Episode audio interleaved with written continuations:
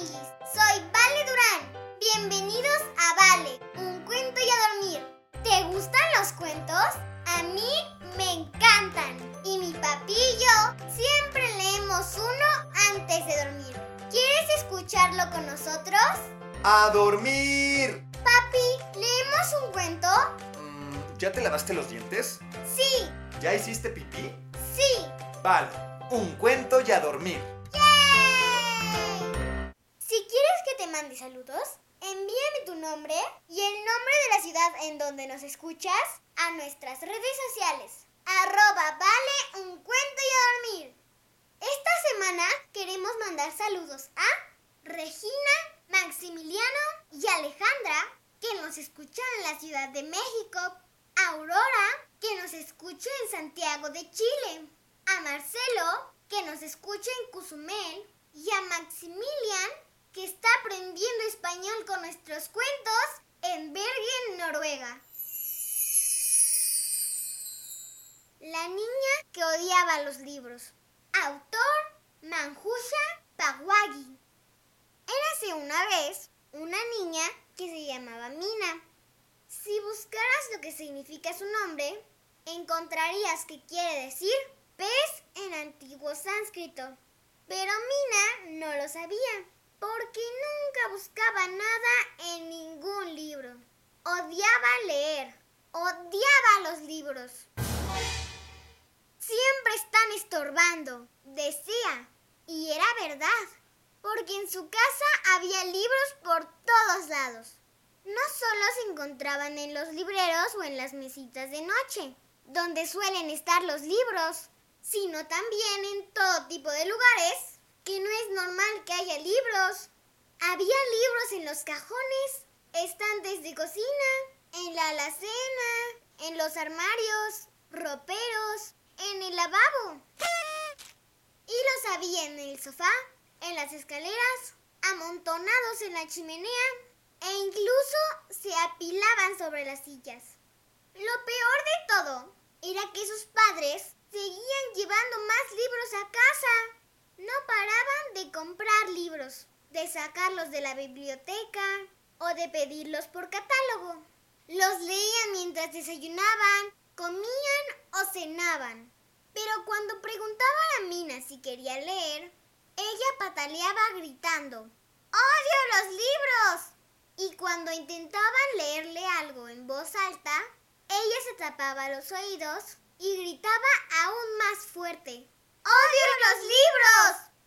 Probablemente solo existía una criatura en el mundo que odiaba los libros más que Mina.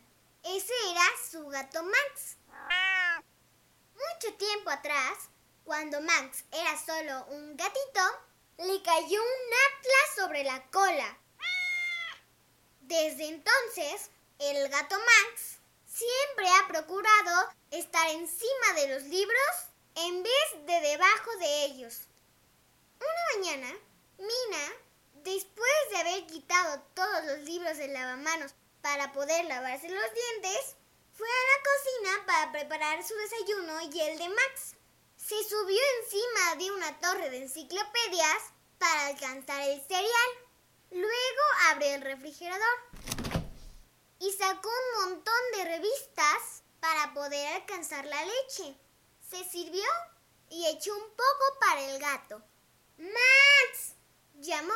¡Ven a desayunar! Pero Max no fue. Llamó otra vez. ¡Max, a desayunar! Pero seguía sin venir. ¿Dónde estará? se preguntó. Lo buscó en el baño, detrás de la lavadora, bajo las escaleras y encima del reloj. Encontró más libros, pero no encontró a Max. De repente se escuchó. Corrió hasta el comedor y ahí lo vio, encima de la torre de libros más alta de la casa. Eran los libros que sus padres le habían comprado y ella se negaba a leer. Abajo estaban los grandes álbums de brillantes colores que le habían regalado cuando era pequeñita. Más arriba, los abecedarios y los libros de canciones. Y encima de todo, Casi tocando el techo, había cuentos de hadas y novelas de aventuras. Todos estaban cubiertos de polvo. No te preocupes, Max, le dijo Mina. Te voy a rescatar. Empezó a trepar por la columna de libros. Al principio era fácil, porque los álbums tenían una tapadura y para Mina era como subir escaleras. Pero cuando llegó a los libros de tapa blanda, su pie resbaló sobre un libro de poemas, perdió el equilibrio y...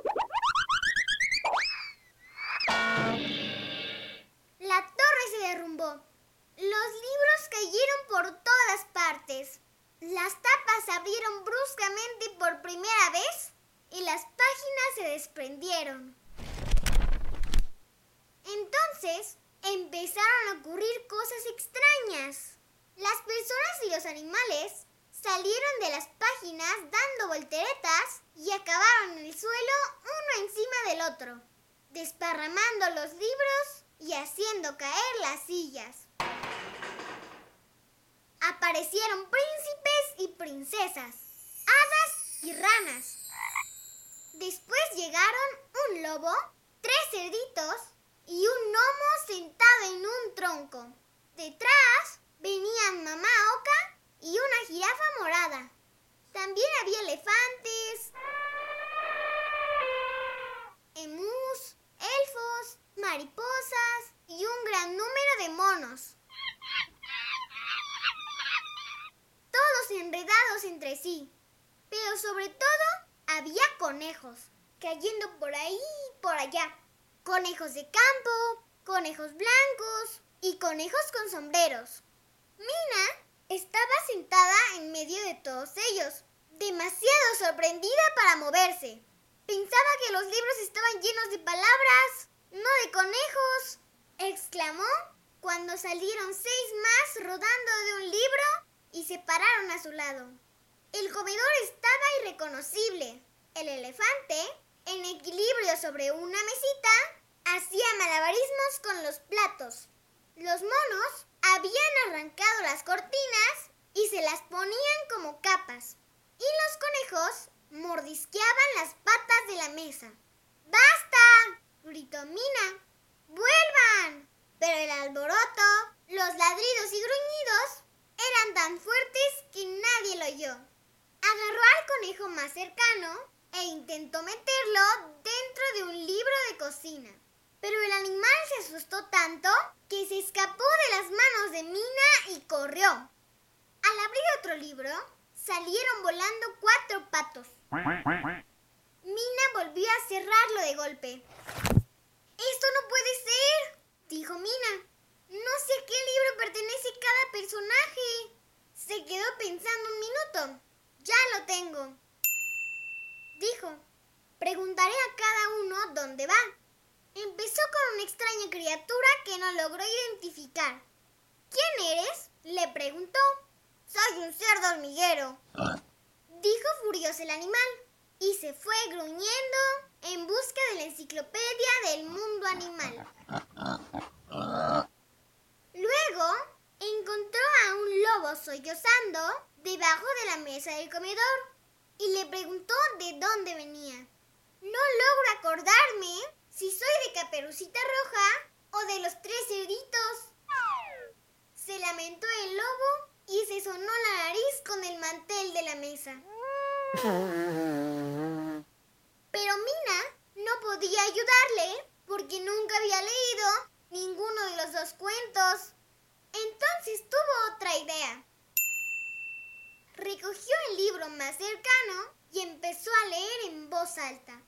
Érase una vez, empezó Mina, en un país muy, muy lejano. Lentamente, las criaturas dejaron de saltar, aullar, gritar y parlotear. Se acercaron más y más para escuchar a Mina. Pronto todos estuvieron sentados en círculo alrededor de Mina, escuchando su lectura. Cuando llegó a la segunda página, los cerditos se levantaron de un salto. ¡Esos somos nosotros! Gritaron. ¡Es nuestra página! ¡Es nuestro libro! crepúsculo y de un salto se subieron sobre el regazo de Mina y desaparecieron dentro del libro. Mina lo cerró de golpe que los cerditos pudieran volver a salir. Tomó otro cuento y uno tras otro fue leyendo todos los libros. Y una tras otra, todas las criaturas encontraron su lugar. Finalmente, solo quedó en el comedor un conejito con chamarra azul. Mina recogió cautelosamente un libro del suelo. Era el cuento de Pedrito Conejo. Quizá pueda quedarme con este conejo, pensó.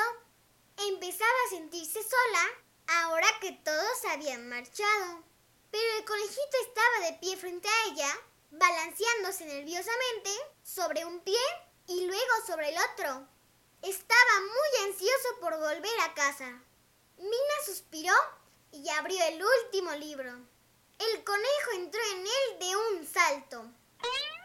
Y con un destello de su blanca cola, desapareció. La casa estaba silenciosa. Max, sentado encima de unos libros, se lavaba la cara. Mina volvió a suspirar. Nunca más volveré a ver esos conejos, dijo. Entonces se dio cuenta que los libros seguían ahí, esparcidos alrededor de ella. Empezó a sonreír. Cuando sus padres llegaron a casa aquella tarde, no podían creer lo que veían. No por el hecho de que las cortinas estuvieran arrancadas, los platos rotos y las patas de la mesa mordisqueadas, sino porque ahí, sentada en medio del comedor, estaba Mina y estaba leyendo un libro.